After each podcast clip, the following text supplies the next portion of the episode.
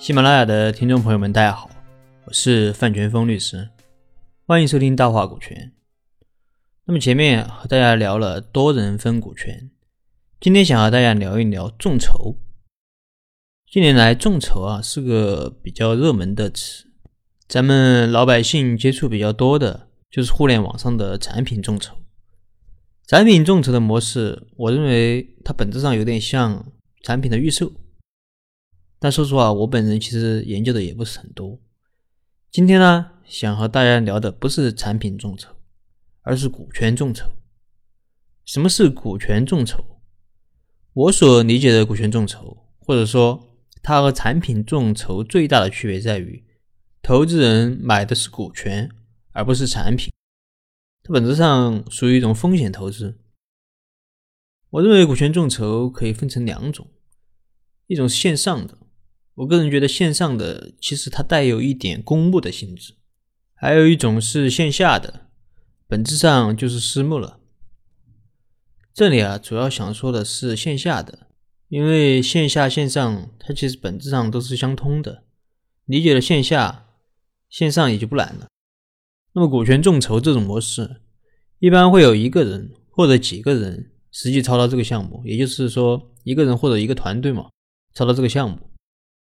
那么其他的人啊，基本上就是投钱，但是这些投钱的人和真正的投资人或者说风投，它有没有区别呢？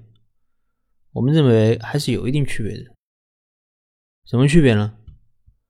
通常情况下，你做一个项目，找人投资，或者说找风投，这些人对你的项目、对你的企业，可能都会有话语权上的需求。不是说他一定要来管理公司，但至少在企业的大事上，你要和他商量。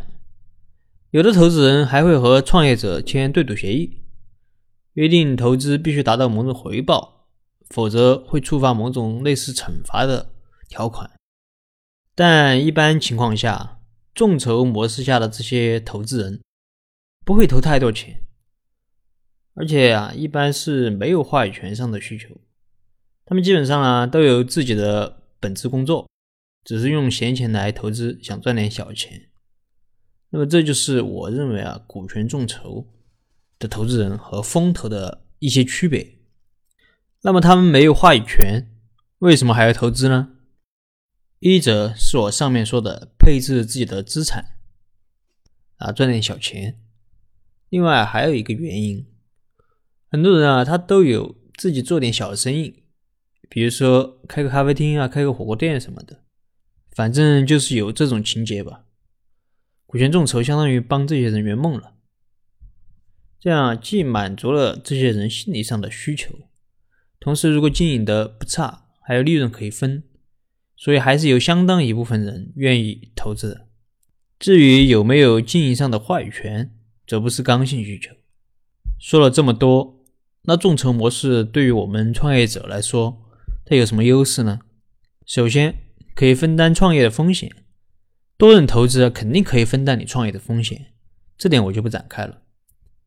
其次啊，可以享受众多小股东的资源，比如我开个火锅店，小股东投了钱，既然投了钱，他不得上心吗？他不得帮你宣传吗？要是和朋友一起吃饭，他不得到店里面来吗？如果你再给他办一张 VIP 的卡，送点代金券什么的，他还不得常来啊？试想一下，如果你有一百个这样的小股东，是什么效果？说白了，这些股东啊，他既是你的投资人，可以帮你分担风险，也是你的员工，帮你做营销，同时他也是你的客户，为你带来利润。所以可以看出，股权众筹表面上是融钱，实际上是融人、融资源。所以股权众筹用好了会有奇效。那么股权众筹该如何设计股权呢？股权众筹又存在什么风险呢？请继续收听后面的节目。啊，感谢你收听大话股权。如果你有疑问，可以给我留言或者添加我的微信。咱们下一期再见。